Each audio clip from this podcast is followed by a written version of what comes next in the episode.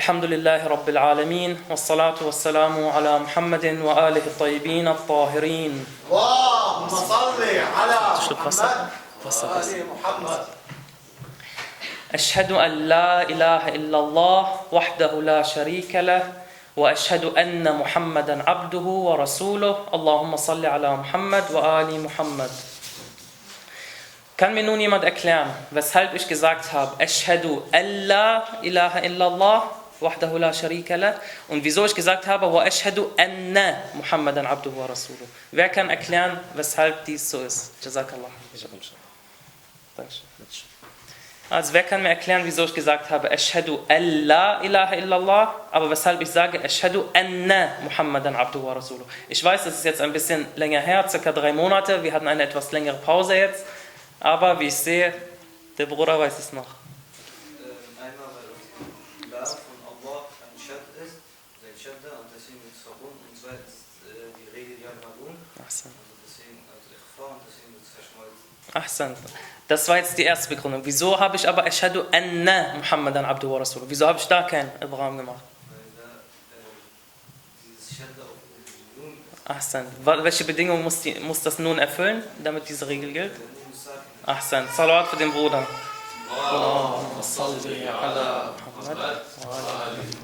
Wir haben nämlich dieses Problem aufgegriffen, weil es oft diskutiert wurde in verschiedenen Plattformen.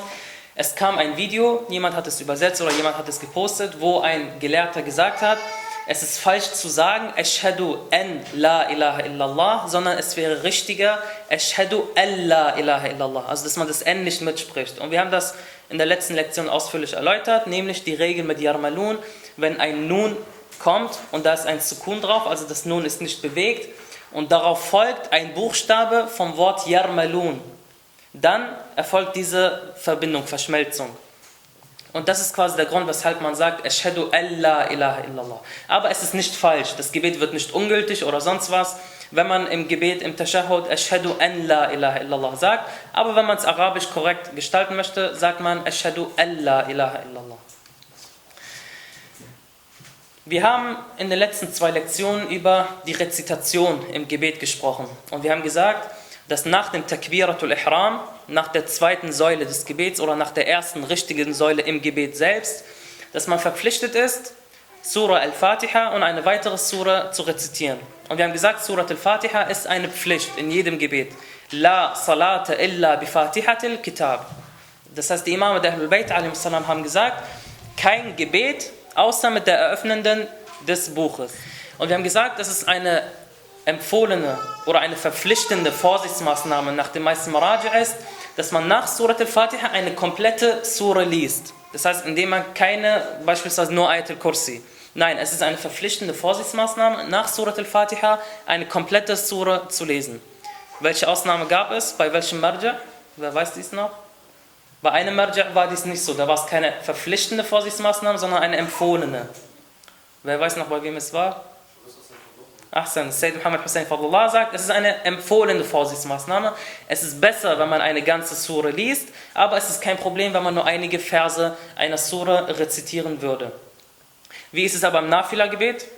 Wer weiß es noch? Wenn ich im Nafila-Gebet, ich folge jetzt einem Marja', der sagt, es ist eine verpflichtende Vorsichtsmaßnahme, nach der Fatiha eine ganze Sure zu lesen. Ich befinde mich jetzt im Nafila-Gebet und habe jetzt Lust, irgendwie Ayatul Kursi zu lesen. Darf ich das oder nicht? Habe ich da eine Meldung gesehen? Nein, richtig. Äh, Moment. Bitte? Ach so, keine Meldung. Okay. nee, ich habe noch nichts verraten. Man darf es äh, also also rezitieren. Richtig, richtig. Also man darf auch im Nafila-Gebet einige Verse rezitieren. Kann ich nur Surat al-Fatiha in der Nafila rezitieren? Ahsan, richtig. Das heißt, für diejenigen, für die, äh, die vielleicht wenig Zeit haben, oder muss nicht Zeit sein, für die, die keine Lust haben, kann ja auch sein. Ja, wir reden jetzt mal von der praktischen Seite. Wir brauchen jetzt nicht nur von der Theorie. Jemand hat keine Lust, äh, hat jetzt das Pflichtgebet gebetet, aber er hat sich erinnert an die Überlieferung von Imam Sajjal a.s., worin er gesagt hat, das Gebet wird nur insoweit akzeptiert, wie das Herz anwesend ist. Und da sagte Abi Hamza Thamali, O Sohn des Gesandten Gottes, dann sind wir alle verloren. Und der Imam sagte, nein, Die Nafila-Gebete ergänzen das, was quasi vom Herzen nicht äh, anwesend war. Das heißt, wenn ich das Gebet mit 50% äh, Herzanwesenheit verrichte und wenn ich danach, dann wird das Gebet nur zu 50% angenommen von Allah subhanahu wa ta'ala. Wenn ich aber dann die, das Nafila-Gebet verrichte zu dem Gebet, dann wird das Gebet 100% angenommen. Ja, und deshalb, wenn jemand, ähm, sage ich mal, keine Lust hat, keine Zeit hat, aber er will das Nafila-Gebet verrichten, betet das Nafila-Gebet nur mit Surat al-Fatiha. Das reicht vollkommen aus. Und das geht auch schnell und inshallah hat man damit den Lohn ähm, erfüllt. Eine kleine Frage an dieser Stelle, mal schauen, wer sich noch erinnert. Das Nafila-Gebet, kann ich es, okay, die Frage ist jetzt, ich, ich frage jetzt, obwohl es dann deutlich wird, was die Antwort ist, kann ich es beten, wenn ich auf der Straße bin? Wie wird das Nafila-Gebet verrichtet, wenn ich gerade am Einkaufen bin, sage ich mal. Meine Mutter hat gesagt, geh mal nach Lidl und kauf ein Sixpack Wasser und äh, ich sehe, das Mittagsgebet ist gerade eingetroffen und ich will das Nafila-Gebet beten, während ich gerade zum Supermarkt laufe. Wie geht das? Inwiefern, also mache ich jetzt auf der Straße zu Jude und... Äh, Genau, man, man läuft einfach richtig. Muss es Richtung Qibla sein? Muss ich auf Wudu sein? Ahsan, richtig. Das ist der Knackpunkt. Man muss nämlich auf Wudu sein. Es kann nicht sein, dass man ohne Wudu die Nafila-Gebete verrichtet. Und dies haben wir auch vor sechs Monaten, glaube ich, äh, detailliert erläutert, nämlich das Nafila-Gebet kann man im Laufen verrichten. Das heißt, wenn ich jetzt äh, beispielsweise auf dem Weg zur Moschee bin, dort will ich das Mittags- und Nachmittagsgebet in der Gemeinschaft verrichten und ich sehe, dass äh, die Zeit des Gebets ist eingetroffen. Dann kann ich auf dem Weg zur Moschee dieses Gebet verrichten. Ich mache Takbiratul Ihram, ich laufe ganz normal, muss nicht Richtung Qibla sein, ich muss auf Wudu sein, rezitiere Surat al-Fatiha, für den Ruku' beuge ich meinen Kopf ein bisschen nach vorne, für den Sujud weiter vorne, die Rezitation bleibt alles gleich. Und während ich gerade laufe.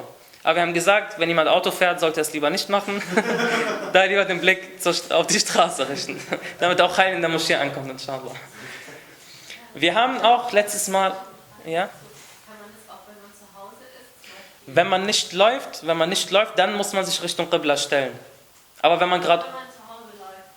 Achso. Also allgemein ist die Regel, wenn man gerade läuft und wenn man sich bewegt, dann kann man das machen. Ja, ja, genau. Und wir haben in der letzten Woche auch gesagt, und das ist mir schon öfters aufgefallen, auch in einigen Moscheen, in anderen Moscheen, dass ich gesehen habe, jemand betet und liest Surat al-Fatiha und dann liest er Surat Quraysh oder Surat al-Duha alleine. Was sagt ihr dazu? ich bete, lese Surat al-Fatiha und danach lese ich Surat al-Fil. Darf ich das oder darf ich das nicht? Nur Surat al-Fil und dann gehe ich in den Rukur. Ich sehe Kopfschütteln, wieso? Kann das jemand erklären? Ja? Richtig. Richtig, richtig. Achsan.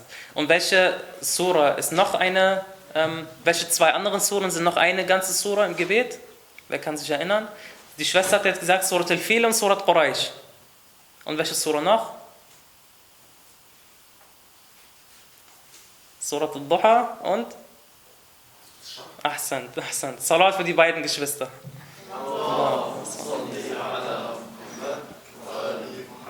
Also ich wiederhole nochmal, wenn man im Gebet Surat al-Fatiha liest und dann möchte man Surat al-Sharh beispielsweise lesen. Das geht nicht, außer man liest Surat al-Duha davor. Erst Surat al-Duha und dann Surat al-Sharh. Genauso Surat Quraysh, wenn man Surat Quraysh lesen will, muss man zuvor Surat al-Fil und dann Surat Quraysh lesen. Wenn man nur Surat al-Fil lesen will, das geht nicht. Surat al-Fil und dann Surat Quraysh. Weil es gibt Überlieferungen, die darauf hindeuten, dass diese zwei Suren äh, zusammengehören. Es ist nicht erlaubt, diese äh, oder ähm, eine dieser zwei Suren nur im Gebet zu lesen. Man muss immer beide lesen und in der Reihenfolge, wie wir sie genannt haben. Das heißt Surat al-Duha und Surat Sharh, Surat al-Fil und Surat Quraysh. Richtig, dann sagst du auch dreimal Bismillah ar-Rahman ar-Rahim. Ahsan. Genau. Hm. Ich hatte noch gerade eine Frage im Kopf, aber die Stelle. Ach so, im Nafila-Gebet. Immer dieser Vergleich mit dem Nafila. Ich bete jetzt Nafila und will nur Surat al-Fi lesen. Darf ich das? Was sagst du? Im Nafila-Gebet, nur Surat al-Fi. Richtig, darf man. Wieso auch nicht? Weil wir gesagt haben, in den, im Nafila-Gebet darf man, genau, Nafila ist das Freiwillige, im Nafila-Gebet darf man auch nur einen Teil eines, äh, einer Sura lesen. Daher ist dies möglich. Und nun kommt die eine Million Hasanat-Frage. Was sind die Säulen des Gebets?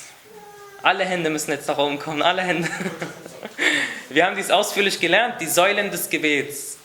Was sind die Säulen des Gebets? Ich weiß, es sind drei Monate jetzt her, aber es gibt immer noch Geschwister, die es wissen. Das war äh, die Absicht. Richtig? Dann Takbiratul Ihram, äh, Qiyam, Qiyam vor dem Ruku und äh, zwei Niederwerfungen. Du, du hast aber Rukur, glaube ich, nicht genannt. Du hast noch Qiyam vor dem Rukur genannt, aber Rukur an sich nicht, ne? Rukur auch. Nein. Nein, nein. Al-Qiyam, Al-Qiyam, also ich wiederhole nochmal, die Säulen des Gebets, die Absicht, Takbiratul Ihram, Al-Qiyamu Ijmalan, wie wir es genannt haben, das Stehen im Gebet, die Verbeugung und die, die zwei Niederwerfungen, die zwei Niederwerfungen, nicht eine Niederwerfung. So, Stehen im Gebet haben wir unterteilt in mehrere Arten. Das Stehen beim Takbiratul Ihram, das Stehen während der Rezitation und das Stehen vor dem Ruku'. Welche von diesen drei Arten ist eine Säule und welche nicht? Vor dem Ruku ist ein Vor dem Ruku'? Und ich glaube, während des nee, während- Ja, doch, während des Takbiratul Ihram, genau. Das heißt, die zwei Arten des Stehens sind verpflichtet, sind äh, eine Säule des Gebets. Beim Takbiratul Ihram zu stehen und den Takbir zu machen, Allahu Akbar, und vor dem Ruku'. So, wer kann nochmal erklären, was eine Säule des Gebets ist? Was, wieso machen wir diesen Unterschied? Das ist eine Säule des Gebets und das ist keine Säule des Gebets. Was ist der Unterschied? Wer weiß es? Was ist eine Säule des Gebets und was nicht? Ja? Also man, eine Säule weglässt, man lässt das äh, Gebet nicht Genau, richtig. Eine Säule des Gebets charakterisiert sich dadurch, dass wenn es aus Unwissenheit, aus Vergesslichkeit, aus Unachtsamkeit, aus irgendeinem Grund weggelassen wurde, dann ist das Gebet komplett ungültig. Wenn ich beispielsweise das Gebet so gelernt habe, dass es keine Rukur, keine Verbeugung gibt. Ich habe das Gebet so gelernt von meinem, sag ich mal, von meinem Vater, von meiner Mutter. Jemand hat es mir so beigebracht, dass ich direkt nach der Rezitation der zwei Suren in die Niederwerfung gehe. Und nach einem Jahr finde ich heraus, oh nein, da muss eine Verbeugung mit rein. Muss ich die Gebete von einem Jahr wiederholen oder nicht? Richtig, weil eine Säule des Gebets weggelassen wurde. Und hier haben wir gesagt, beim Säule, bei der Säule des Gebets ist es unwichtig, ob es aus äh, Unwissenheit, aus Vergesslichkeit, aus Unachtsamkeit oder sonst irgendwas. Wenn es weggelassen wurde, ist das Gebet ungültig. Bei anderen Sachen ist dies zum Beispiel nicht so. Beispielsweise die Rezitation der zwei Suren ist keine Säule des Gebets. Ja, und das haben wir aber genug erläutert, da müssen wir jetzt nicht nochmal drauf eingehen. Der nächste große Punkt, die Haltung im Gebet. Wer kann grob schildern, wie die optimale Haltung des Betenden im Gebet ist? Wie hat er zu stehen? Wie sollten seine Beine sein? Wie sollten seine Hände sein? Wo sollten seine Blicke gerichtet sein? Wer kann dies nochmal? Muss nicht alles sein, nur beim Stehen, nur beim Rukur, ihr könnt euch frei aussuchen. Ja? Er sollte am besten gerade stehen. Die Arme sollten auch gerade nach unten zeigen, auch die Hände. So, gerade nach unten. Wo, sollte, wo sollten die Hände sein? Nach unten zeigen. Also Ja, nach unten, aber auf wo denn? Auf, äh, auf Oberschenkel? Auf, Ja, auf der Seite, nee, vorne. vorne auf dem Oberschenkel, richtig? Genau. Äh, gerade stehen, der Blick sollte auf den Boden gesenkt sein. Auf dem Boden oder wo genau? Auf den Boden. Nein, nicht genau auf dem Boden. Wer weiß, wohin der Blick sollte? Die Nieder- Niederwerfung machen. Ja, ja. Auf den, auf, dem, auf den Ort der Niederwerfung, richtig. Auf den Ort der Niederwerfung sollte der Blick gerichtet sein. Genau, und wenn ich jetzt in die Verbeugung gehe. Ach so, ja? Der Abstand der Füße, wie sollte der sein? ungefähr drei, Finger. Drei lockere Finger. Also so ungefähr sollte der Abstand der beiden Füße sein. Wenn ich jetzt, ja? Äh, okay, der Blick ist vielleicht auf dem Gebetsschenkel gerichtet, aber der Kopf ist doch gerade. Der Kopf ist gerade, genau. Du, stehst so, aber du guckst auf den Ort der Niederwerf Niederwerfung. Also du, du musst jetzt nicht so machen wie in der Armee stehen und den Blick irgendwie so. Nein, du, du, steh, du stehst bequem, aber dein Kopf ist halt so, dass du den Ort der Niederwerfung betrachtest. Ja? Einmal der Ruku, würde ich jetzt Ja, beim Rukur, was muss man da machen? Oder sollte. Wir reden, hier, wir reden hier von sollte, nicht muss. Oder kann und nicht muss. Das ist nicht verpflichtend. Es ist nur, dass die Überlieferung der Ahlul Bayt uns deutlich gemacht haben, derjenige, der ein perfektes Gebet machen will, derjenige, der eine optimale Haltung im Gebet einnehmen will, der sollte diese Punkte beachten. Jemand kann aber im Gebet stehen, seine Hände sind jetzt nicht vorne, sondern seitlich. Ähm, sein Blick könnte jetzt vielleicht etwas unterhalb des Ortes der Niederwerfung sein.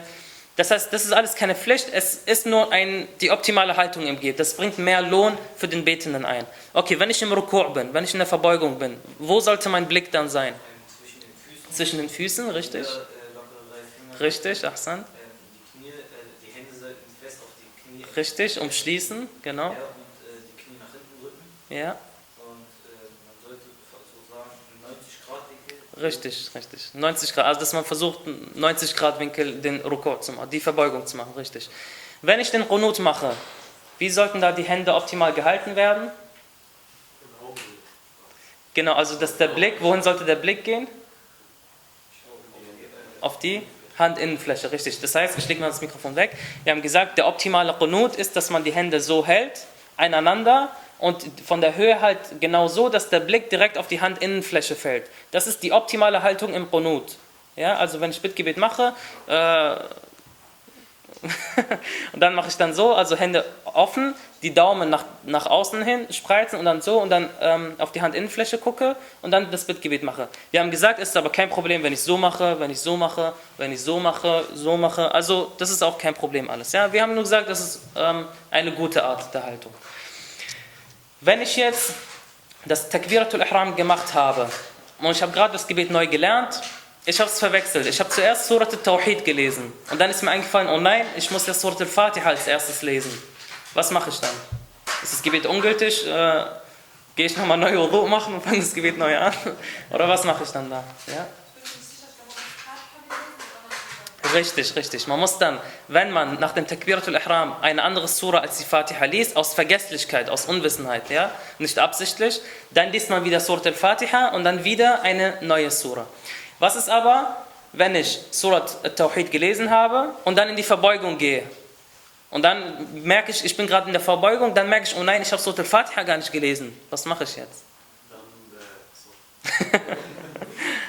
Wenn du am Protokoll fertig bist, dann auch so nochmal diese, äh, diese zwei äh, ja, Niederlassungen auch zusätzlich. Nee, aber, aber muss, ist dann das Gebet ungültig? Muss ich dann irgendwas Neues machen? Äh, muss ich dann wieder aufstehen und Fatiha nach, nachholen? Oder was passiert dann? Man betet normal weiter. Ahsan, richtig. Du, man, betet, man betet ganz normal weiter. Wieso? Das kann auch ein Grund sein. Genau, Ahsan, sehr gut. Sehr gut, man merkt, er hat es wirklich verstanden. Salawat für diese wunderschönen Antworten. Allahumma salli ala und genau das ist unser Ziel hier. Unser Ziel ist, dass wir nicht bei jeder Frage sofort ähm, irgendwie, ähm, obwohl das ist eigentlich nicht schlecht, aber dass wir nicht bei jeder Frage sofort irgendjemanden gehen und fragen, dass wir wirklich die äh, einfachsten Sachen selber lernen und uns selber diese Sachen beantworten können. Das heißt, wir haben gerade gesehen, ich habe eine Frage gestellt und wir sind immer weitergegangen. Und aufgrund dieser Kenntnisse, die ihr jetzt alle erlangt habt, könnt ihr euch die Fragen jetzt selber beantworten. Also ihr seid quasi jetzt kleine Experten des Gebets, wir alle inshallah. Das heißt, wenn wir, wenn, wenn wir jetzt selber im Gebet so einen Fall erleben, dann stellen wir uns die Frage, das, was ich gerade versäumt habe, war das eine Säule des Gebets oder nicht? Wenn es eine Säule war, dann ist mein Gebet ungültig. Wenn es keine Säule ist und ich habe es aus Vergesslichkeit oder Nachlässigkeit gemacht und nicht absichtlich, dann geht das Gebet weiter. Das heißt, wir können jetzt selber Fälle betrachten und diese Fälle selber analysieren und diese Fälle und diese Fragen dann auch selber beantworten. Und das ist wirklich das Ziel, was ich hier erreichen wollte. Und Alhamdulillah, es scheint, dass es gut gelungen ist. So, die letzte Frage als Wiederholung. Welche Suren darf ich im Gebet nach Surat al-Fatiha nicht lesen? Es ist verboten, diese Suren zu lesen. Ich beginne jetzt mein Gebet, mein Pflichtgebet, Surat, äh, mein Mittagsgebet von mir aus. Da lese ich Surat al-Fatiha und dann gibt es einige Suren, die ich nicht im Gebet lesen darf, die verboten sind. Welche sind das? Ich habe hinten zwei Meldungen gesehen. Macht Xing Shang Shang, Hauptsache eine Antwort. Ja? Richtig, Salat für die Schwester. Allahumma salli ala Muhammad wa ali Muhammad. Und weshalb darf man diese vier Suren nicht lesen? Ja, gehört zur Frage dazu von mir aus.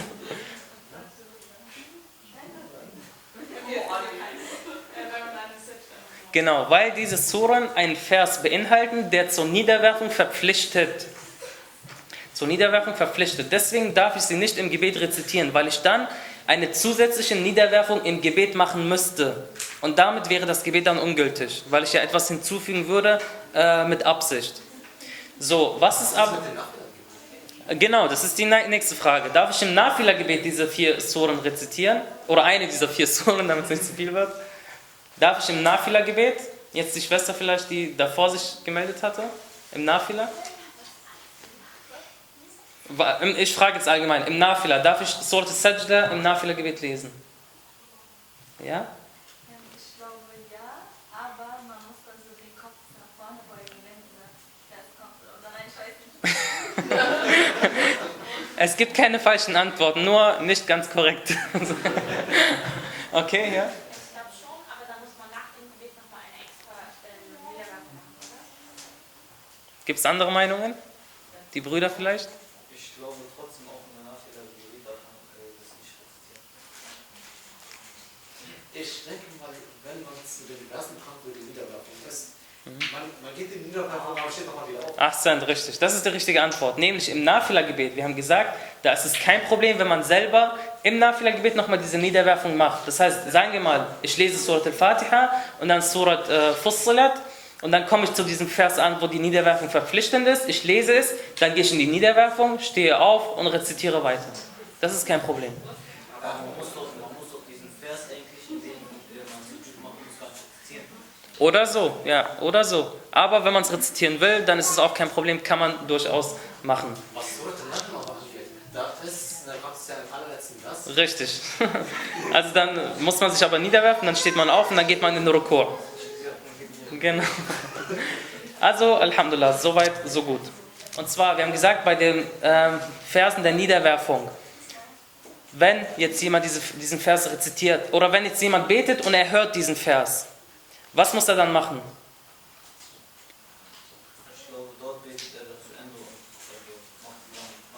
Also wir haben hier zwischen zwei Fälle unterschieden. Das Zuhören und das Hören. Wer kann, wer kann sich noch an das Beispiel erinnern, was ich dann gemacht habe? Ja, mit, wenn die Frau redet, kann man einmal zuhören einmal hören. Ich habe da eine Meldung gesehen vorhin irgendwo. Dass äh, man einfach nur hinhört, aber es gedanklich nicht wahrnimmt, sondern einfach nur mitbekommt. Und hören ist wirklich, dass man mit dem Gedanken auch dabei ist und alles. Genau andersrum. Genau andersrum. Also das Zuhören, wie es schon sagt, ich höre jemandem zu, der Bruder redet mit dir, ich höre ihm, ich höre ihm zu, ich schaue ihn an, ich, mein, meine Gedanken sind bei dem, was er gerade sagt. Das ist das Zuhören.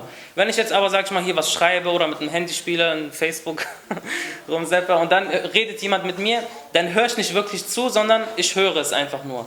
Und wir haben gesagt, im Falle des Zuhörens ist man verpflichtet, die Niederwerfung zu machen. Im Falle des Hörens nicht, dann gilt das nicht.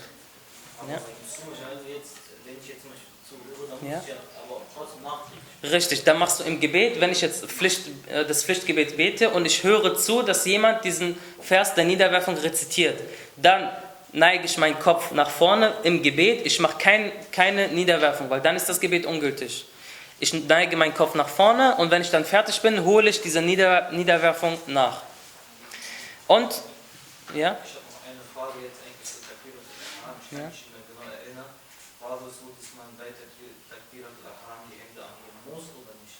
Wer kann diese Frage beantworten? Beim Takbiratul Ihram muss ich die Hände heben oder nicht? Ist das eine Pflicht oder nicht? Wer sagt was? Also das ist schon Pflicht, aber du musst dabei nicht die Hände Richtig. Genau, also das Takbir an sich, die, das Sprechen der Worte Allahu Akbar ist Pflicht, aber das Heben der Hände ist Mustahab. Das ist keine Pflicht. Und wer weiß noch, wie es empfohlen ist, die Hände zu heben? Ich glaube, Äh, warte, wir lassen mal den Bruder. Ja, und zwar, wann sagt man dieses Allahu Akbar? Genau.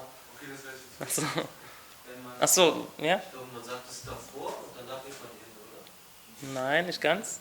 Oh, Wenn man äh, Allahu Akbar sozusagen fertig ist, dann äh, sollte man die Hände. also wer kann es einfach mal vormachen? Achso, Allahu Akbar. Ja, no. So, ähm, Allahu Akbar. Richtig. Und zwar macht man es so, wir haben, ich lege das Mikrofon wieder weg. Und zwar haben wir gesagt, es ist nur empfohlen, ja. Von mir aus könnt ihr so stehen, Allahu Akbar, und dann fängt ihr das Gebet an. Das ist kein Problem. Oder ihr macht einfach so. Es ist empfohlen, die Hände so zu halten, also dass die Handinnenfläche zur Qibla zeigt. Und dann so machen. Beim Heben der Hände, Allahu Akbar. Ja, beim Heben der Hände sagt man Allahu Akbar bis hierhin, also bis zu den Ohren. Und dann, das ist das Takbirat al-Ihram. Allahu Akbar. Ja, wir haben gesagt, es gibt diese sechs Takbirat, äh, diese Vorbereitungstakbirat, die sechs und das siebte ist Takbirat al-Ihram. Das haben wir auch alles schon besprochen gehabt. Ich lese jetzt Surat al-Fatiha. Bismillah ar-Rahman ar-Rahim, Alhamdulillah Rabbil Alamin, ar-Rahman ar-Rahim, Malik Yawm Din, Yaka na'budu wa Yaka nasta'in. Was, was sagt ihr über diese Rezitation? Ist sie korrekt? Ist sie falsch? Ist sie nicht falsch? Ja? Ich glaube, das sollte man nicht machen, Wieso? äh, weil es dann, also man sollte schaffen, immer zwischenlegen. Also immer die.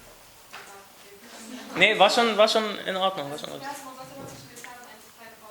Muss man diese machen? Nein, man sollte nicht machen. Okay, und wenn man diese nicht machen möchte, gibt es eine andere Möglichkeit? Nein. Also. Richtig. Was muss man dann beachten? Stichpunkt Harakat, genau, die, die Umlaute quasi, die Harakat. Nämlich, wenn ich ein Vers oder wenn ich Surat al-Fatiha rezitiere und ich habe es, sagen wir mal, eilig, dann rezitiere ich die Fatiha so, Bismillah ar-Rahman ar-Rahim, Alhamdulillahi Rabbil Alamin, äh, also die Fatha mit berücksichtigen, Rahman ar-Rahim, Maliki Yawmiddin, Iyaka na'budu wa Iyaka nasta'in, Uhdina as-Sirata mustaqim. Das heißt, wenn ihr den Heiligen Koran jetzt nehmt und Surat al-Fatiha aufschlagt, dann seht ihr, dass am Ende des Verses immer eine Haraka kommt. Und wenn ihr das verbinden möchtet, dann müsst ihr die Haraka mit beachten. Ansonsten macht man zwischen jedem Vers eine kleine Pause. Eine kleine Ergänzung, ich glaube kaum, dass hier jemand ist, der Sayyid al-Khou'i nachahmt im, im Taqlid, aber bei Sayyid al-Khou'i ist es sogar eine verpflichtende Vorsichtsmaßnahme, diese Angelegenheit zu beachten. Das heißt, wenn man äh, die Verse getrennt verliest, dass man Sukun macht, dass man stoppt, wenn man diese verbinden will, dann verbindet man sie mit, dem, mit den Harakat. Bei Sayyid Sistani und vielen weiteren Gelehrten ist es aber so, dass es nur eine empfohlene Vorsichtsmaßnahme ist. Sie sagen, es ist besser, wenn man sich daran hält, aber wenn man dies nicht tut, ist es jetzt nicht so, dass das Gebet ungültig wird. Ja, aber es ist besser, es ist für die Moral des Gebets, für die Ethik des Gebets vorzüglicher, wenn ich langsamer rezitiere und diese Rezitation auch gut ankommt. Eine letzte Sache, bei Qul huwallahu ahad, bei Surat al-Tawhid, wenn ich da verbinden möchte, da ist es möglich, wie folgt zu lesen. Bismillah ar-Rahman ar-Rahim, Qul huwallahu ahadunillahu samad. Qul huwallahu ahadunillahu samad. Wenn man diese ersten beiden Verse verbinden möchte. Ja, wegen Qul huwallahu ahad, Allahu samad, ist es ja normal. Wenn man es verbinden möchte, heißt es Qul huwallahu ahadunillahu samad. Nun kommen wir aber zu der Art und Weise der Rezitation.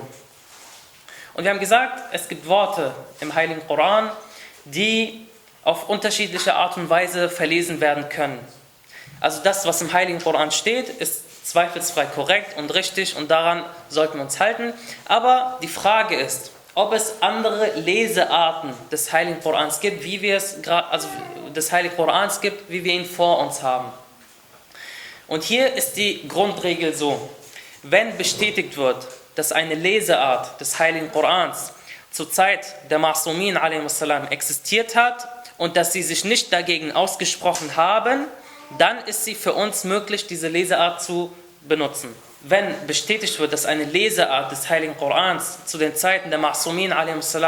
Äh, ähm, existiert haben und die Masumin sich nicht dagegen ausgesprochen haben, dann ist es möglich, diese Leseart zu verwenden. Beispielsweise gibt es verschiedene Leser wie Hafs und Warish und Qalun und so weiter. Diese haben auf verschiedene Art und Weisen den Koran rezitiert. Also verschiedene Lesearten. Niemand soll denken, eine, ja, eine andere Sura oder was ganz anderes. Nein, nur Lesearten. Und wenn für uns bestätigt wird, dass eine dieser Lesearten zu der Zeit der Imame der Ahlul Bayt existiert haben und sie sich nicht dagegen ausgesprochen haben, dann können wir diese Leseart verwenden. Denn die Grundregel besagt, dass wenn äh, die Grundregel besagt, dass das Wort eines Ma'sums seine Tat und sein Iqrar, also das, was er stillschweigend duldet, diese drei Angelegenheiten gelten als Hujja für den Menschen. Das heißt, wenn ein Imam sagt, macht dies, dann ist es ein Hujja, wir müssen es machen. Wenn er, sagt, wenn er es selber macht, dann machen wir ihm nach. Wenn er eine Sache sieht und sich nicht dagegen ausspricht oder es nicht tadelt oder zurückweist, dann ist es auch ein Hujja für uns, dass dies richtig ist. Ja, und deswegen sagen wir, wenn eines dieser drei Lesearten zu der Zeit der Imame existiert hat und sie sich nicht dagegen ausgesprochen haben, dass wir diese durchaus benutzen können. Und ich möchte hier nur äh, zwei oder drei Stellen im Heiligen Koran deutlich machen, was wir öfters benutzen, wo man eine andere Leseart verwenden kann. Zwei Stellen in Surat al-Fatiha und eine Stelle in Surat al-Tawhid, Surat al-Ikhlas. Nämlich die erste Stelle in Surat al-Fatiha. Bismillah ar-Rahman ar-Rahim, Alhamdulillah Rabbil Alamin, Ar-Rahman ar-Rahim. Zum einen Maliki Yawmiddin oder Maliki Yawmiddin. Die Gelehrten sagen, diese zwei Arten der Rezitationen sind möglich. Maliki Yawmiddin bedeutet der Besitzer des Tages des Gerichts, also Malik, Besitzer. Malik heißt sowas wie König, der König des Tages der Auferstehung. Die Gelehrten sagen, es ist möglich, beide Arten der Rezitation, äh, beide Arten der Rezitation im Gebet zu verrichten. Das heißt, es ist nicht falsch, wenn ich sage Maliki Yawmiddin. Und es ist nicht falsch, wenn ich sage Maliki Yawmiddin. Beides ist richtig. Die zweite Stelle in Surat Al-Hamd, Bismillah ar-Rahman ar-Rahim, Alhamdulillah Rabbil Alamin, Ar-Rahman ar-Rahim, Maliki Yawmiddin, إياك نعبد وإياك نستعين اهدنا الصراط المستقيم صراط Die Gelehrten sagen Sirat mit Sad kann man lesen oder auch mit Sin, Sirat kann man lesen. Diese zwei Lesearten sind ebenfalls möglich. Also einmal Malik und Malik und einmal Sirat mit Sin und einmal Sirat mit Sad. Okay? Ist jetzt nur als Info, müsst, müsst ihr euch nicht merken. Lest einfach so, wie ihr es immer gelesen habt. Und das ist kein Problem. In, in Surah Al-Tawhid, Surah Al-Ikhlas, Bismillah ar-Rahman ar-Rahim, قل هو الله أحد الله الصمد لم يلد ولم يولد ولم يكن له كفوا أحد Kufuwan. Da gibt es vier verschiedene Arten der Rezitation von Kufuwan. Einmal Kufuwan, also ohne Hemse, dann Kufuan mit Hemse, dann Kufuwan, das heißt ein äh, Sukun auf dem Fa, Kufuwan und einmal Kufan. Das sind vier Rezitationsarten, die man hier äh, lesen kann. Wie gesagt, wenn ihr euch an eins gewöhnt habt, das ist nur als Information für euch, dass es hier in dem Fall auch vier Rezitationsarten gibt. وَلَمْ يَكُنْ لَهُ كُفْأً Kufwan. Das ist alles möglich zu rezitieren. Das sind verschiedene Rezitationsarten. Aber wie wir gesagt haben, wenn, ihr, wenn euch eine Leseart äh, begegnet, schaut, ob sie zur Zeit der Imame der Ahlul Bayt existiert haben. Wenn nicht, dann haltet davon Abstand. Wenn es keine Beweise dafür gibt, dass diese richtig ist, haltet davon Abstand. Ansonsten kann man diese benutzt und wenn man äh, vorsichtig sein möchte und auf Nummer Vorsicht gehen möchte, dann liest man einfach das so, wie es im Heiligen Koran quasi äh, zu finden ist und wie es im Heiligen Koran zu lesen ist. Nun an dieser Stelle möchten wir dann inshallah für heute Schluss machen. Das war heute mehr eine Wiederholung, weil wir äh, seit drei Monaten halt eine Pause gemacht hatten, beziehungsweise andere ähm, Vorträge, Vortragsreihen in der Zeit hatten. Inshallah werden wir dann nächstes Mal weitermachen bezüglich dem lauten und dem leisen Rezitieren, bezüglich der Unwissenheit und Vergesslichkeit bei diesem lauten und leisen Rezitieren. Wie verhält es sich beispielsweise, wenn ich mit dem Gebet anfange als Mann und ähm, ich bete das Abendgebet und ich lese Surat al-Fatiha und dann fällt mir ein, ich habe es leise verrichtet, ich hätte es laut beten müssen. Welche Ausnahmen gibt es, wo die Unwissenheit entschuldigt ist? Äh, was hat es mit der Basmala auf sich? Wann kann man eine Sura abbrechen, die man angefangen hat zu rezitieren? Diese und viele weitere Angelegenheiten, inshallah, in der nächsten Lektion. Wa akhiru da'wana, an alhamdulillahi rabbil alamin, wa sallallahu ala Muhammadin wa alihi tayyibin at-tahirin.